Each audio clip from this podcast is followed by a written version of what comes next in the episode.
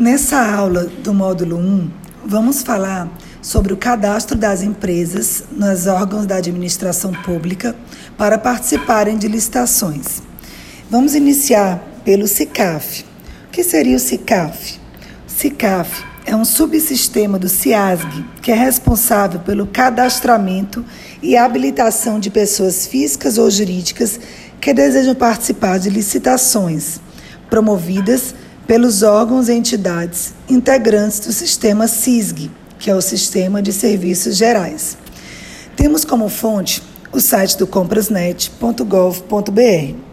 O CIASG é um sistema integrado da administração de serviços gerais. A partir dele é possível acompanhar o desempenho dos fornecedores cadastrados. O CICAF ele é operado via online e o seu cadastro é gratuito.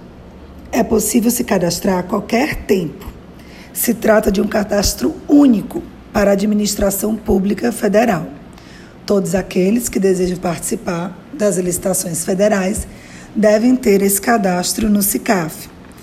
O sistema ele não restringe nenhum tipo de cadastro. Tanto podem se cadastrar as grandes empresas, como MEIs, EPPs e até mesmo pessoas físicas. Basta inserir seus dados na plataforma por meio de um certificado digital, no caso de pessoas físicas. Os dados e documentos solicitados para o cadastro no CICAF estão expostos no artigo 27 da Lei de Licitações. São aqueles documentos de habilitação comuns que estão no Estatuto de Licitações.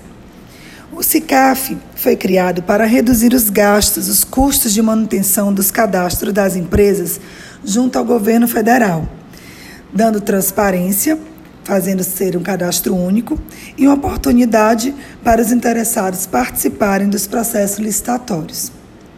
Da mesma forma, os estados e municípios também mantêm os seus cadastros.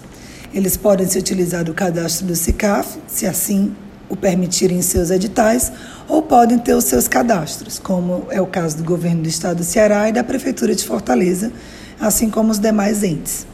Da mesma forma, a empresa irá procurar o órgão para se cadastrar apresentando essa documentação.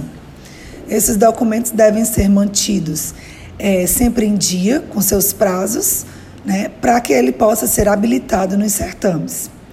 Caso não estejam, ele será considerado inabilitado.